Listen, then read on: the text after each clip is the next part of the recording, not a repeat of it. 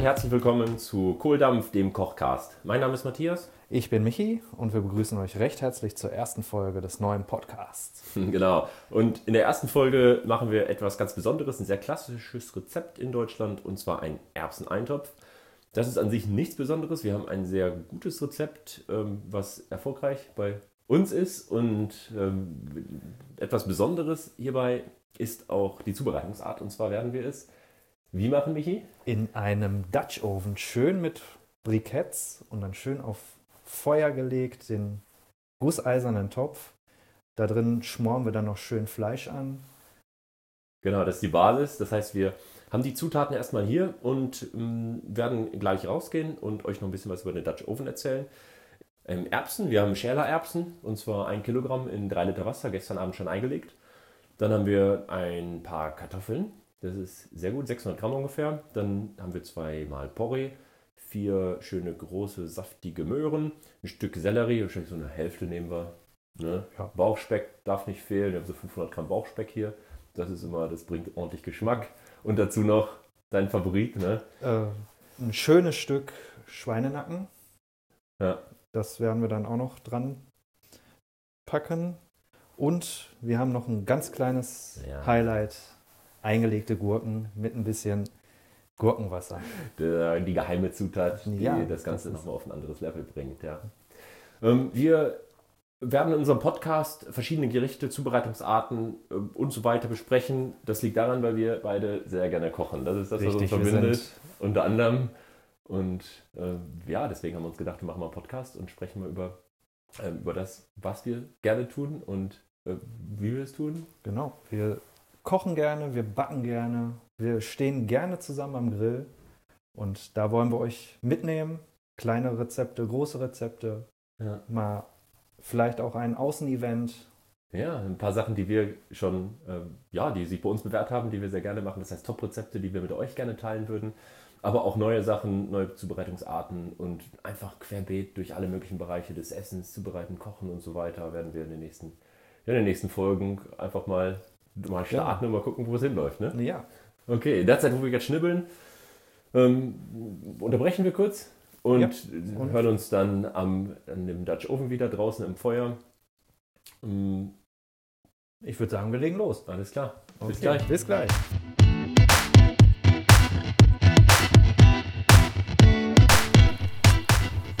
Ja, jetzt stehen wir draußen am Grill. Jetzt haben wir den Dutch Oven schon vorbereitet. Vielleicht erklären wir nochmal, was ist denn überhaupt ein Dutch Oven? Das ist ein gusseiserner Topf, der bei jeder Benutzung eine neue Patina bekommt. Also es ist ganz wichtig, dass man den einfach nur mit Wasser reinigt. Richtig? Ja, genau. Ja. Ja. Also es ist einfach ein gusseiserner Topf, der sich super eignet, um auf Feuer zu braten oder halt auch, ähm, so wie wir es machen, in deinem Weber Kugelgrill. Ganz genau. simpel. Ja. Mit ähm, super cool. Wir nehmen hier Greek Fire, die haben wir heute im Einsatz und haben jetzt mal so circa 15 halbe Greek Fire, also jeweils so 5, 6 cm lang. Also das sind so 15 bis 20 normale, normale Briketts. Wenn ihr normale verwendet halt, haben wir jetzt vorbereitet. Die haben wir schön durchgeglüht in einem Anzündkamin und dann liegen jetzt alle unter dem unter unserem Dutch Oven. Wir haben hier ein, ähm, das ist glaube ich ein 11 Liter ja, genau, ein 11 ja. Liter Dutch Oven. Genau. Haben wir jetzt alles drunter liegen und jetzt schöne zwei Esslöffel Butterschmalz erhitzen. Das ist jetzt auch, man hört es schon im Hintergrund, es spritzt schon leicht. Ja, also fantastisch, wird richtig schön warm. Lassen wir jetzt echt heiß werden, das Butterschmalz. Und dann starten wir mit dem, mit dem Bauchspeck. Genau. Mit den 500 Gramm Bauchspeck, die wir jetzt in kleine Würfel geschnitten haben. Und braten das richtig scharf an, sodass wir da erstmal ein tolles Aroma bekommen.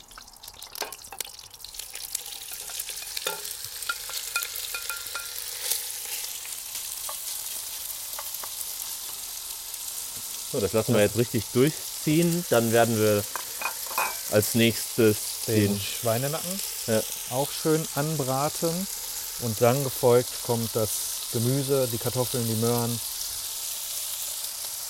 Genau, dann löschen ja. wir alles, wenn wir das schön angebraten haben, erstmal löschen wir dann alles mit dem äh, mit den Erbsen und dem Erbsensud ab. Es ist wichtig, dass ihr die Erbsen, die Schellererbsen in diesem eingelegten Wasser auch da drin lasst erstmal und dann das Wasser auch verwendet, weil das die schöne, richtig schöne Konsistenz dann hinterher aufbringt. Weil da die Stärke von den Erbsen drin ist. Mhm. Also wir haben jetzt, wir sind jetzt so circa einem Jahr dabei mit dem, mit dem Dutch Oven, einiges zu machen. Letzten Sommer haben wir sehr viel gemacht. Wir waren am Wochenende campen und ähm, da auch beispielsweise. Auf einer Feuerstelle ja. richtig schön den Dutch Oven eingesetzt. Ja, ja. Wobei ja die Erbsensuppe nicht der absolute Klassiker für den Dutch Oven ist, sondern da gibt es wirklich noch ein idiotensichereres Rezept. Ich glaube, du willst auf das Schichtfleisch hinaus, richtig? Ja, genau. Also das ja. Schichtfleisch ist wirklich der Klassiker. Auch ein sehr, sehr tolles Rezept. Wenn ihr ähm, Interesse habt, auch mit dem Dutch Oven mal anzufangen zu kochen, braucht ihr überhaupt keine Sorgen. Das ist einfach fantastisch. Wir stehen jetzt hier draußen im Garten und ähm, in der Sonne und man hört es hier brutzeln. Es ist einfach toll, ja. Und wir verfolgen das jetzt alles gleich mit der Kamera und dann könnt ihr uns auf Instagram folgen, auf Kohldampf, der Kochcast. Da werden wir gleich so ein paar Bilder hochladen und dann könnt ihr das alles sehen, wie das toll hier brutzelt und ja, das Bauchfleisch sieht schon echt gut aus. Wir warten noch einen Moment und packen dann den Schweinenacken dazu. Dann haben wir noch das Gemüse, den Sellerie, die Karotten. Lauch haben wir noch. Lauch, genau. Was wir gleich auch noch mit anbraten und dann werden wir alles zusammen so zweieinhalb Stunden, was meinst du? Zwei ich Stunden, schätze auch, so zweieinhalb Stunden also wird man, es brauchen. Man sollte mindestens so eineinhalb Stunden kochen, dann ja. sind auf jeden Fall alle Zutaten gut durch.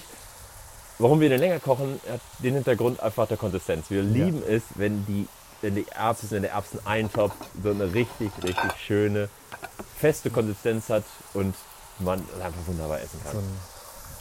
Das ist das, das ist ist fantastisch, ne? Ja, das ist, wenn das so richtig schön sämig wird, das ist wunderbar. Als nächstes kommt das Nackenfleisch dazu. Ist ja fleischlastig, das Gericht, ja. muss man einfach sagen.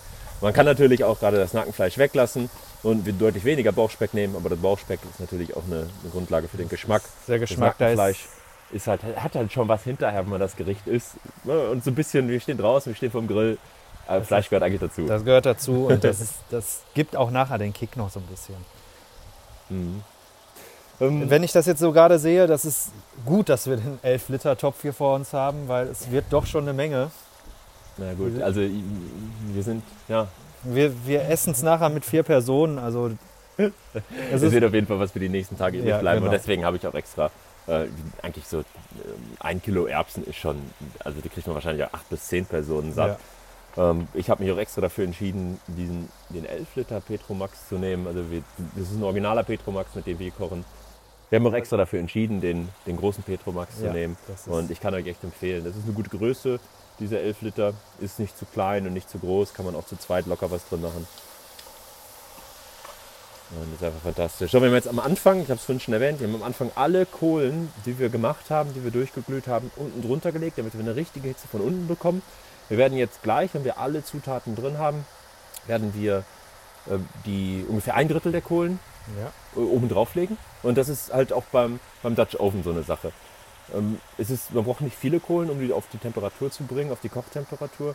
Ähm, das ist auch das Gute. Es eignet sich hervorragend auch für die Schmorgerichte. Eigentlich ist es das, das, das beste Tool dafür. Schmortopf ja, ja, genau. So das ist auch beim, beim Schichtfleisch beispielsweise oder vielen anderen Gerichten. Man kann herrliche Schmorgerichte drin machen. Das heißt große Stücke Fleisch, äh, Cola-Fleisch, äh, Linsensuppe kann man auch hervorragend drin machen. Ja, einfach was das Herz begehrt an, an Sachen. Und durch diese, durch diese Form des Dutch Ovens hat man auch eine schöne Oberhitze. Dann kriegt man von oben noch mal ein bisschen mhm. Hitze drauf aufs Essen. Das ist traumhaft. Einer der schönsten, einer meiner Lieblingsgerichte aus dem Dutch Oven ist auch das Kartoffelgratin. Also so ein, so ein schönes Gratin, ganz klassisch, einfach nur nur Kartoffeln, Sahne, Milch, Zwiebeln, Muskat, bisschen Speck vielleicht dazwischen, wer mag. Mit Emmentaler überbacken. Unglaublich lecker. Ja, das, ich habe es schon probiert bei dir, es war traumhaft. ja. So, wir packen jetzt die anderen Zutaten dazu, da würde ich sagen, dann machen wir das zu und lassen ja. es jetzt erstmal zweieinhalb Stunden gucken zwischendurch. Wir geben jetzt direkt das ganze Wasser hinzu, muss man nicht, man kann es auch nach und nach hinzugeben. Ähm, aus der Erfahrung sagt jetzt diese drei Liter für den ja. 1 Liter ähm, ein Liter Erbsen, kommt am Ende eine sehr, sehr gute Konsistenz raus. Ihr solltet trotzdem so jede halbe Stunde einmal reinschauen. Wichtig ist halt die Temperatur. Umrühren auf jeden Fall, ja. ja. Von der Temperatur her äh, seht zu, dass ihr nicht zu viele Kohlen nimmt. Das, machen, das ist ein, oftmals ein Fehler im Dutch Oven. Das ist wichtig. Äh, lieber zu wenig Kohlen oder vielleicht ein bisschen länger ja. oder nochmal welche nachlegen. Ähm, ihr solltet Kohlen benutzen, die sehr, sehr lange halten, sehr langlebig sind. Also beispielsweise die Kokosecks oder wirklich äh, gute von Profangus, dass man die verwendet. Oder halt so wie wir es jetzt machen, die Greek Fire.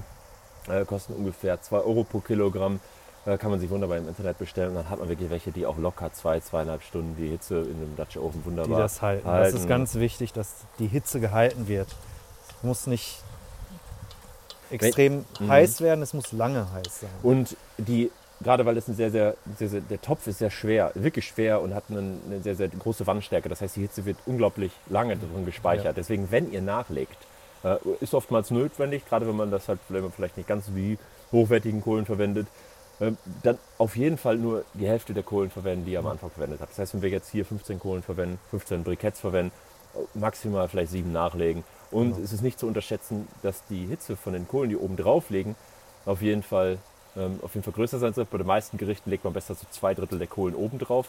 Ansonsten brennt auch die Gerichte unten drunter. Ich glaube, wir sollten auch nicht ein Drittel oben drauf legen, sondern wirklich auch zwei Drittel, mindestens die Hälfte. Wir ja. schauen mal. Wir schauen mal, wie es gleich. Genau. Wichtig ist einfach nicht zu viele Kohlen verwenden, dann ist das okay. Wir haben jetzt, das Fleisch ist ganz gut angebraten. Ja, das, das sieht schon sehr gut aus. Ich würde jetzt sagen, wir packen die anderen Zutaten dazu und dann lassen wir das schön schmoren. Alles klar. Bis gleich. Bis gleich.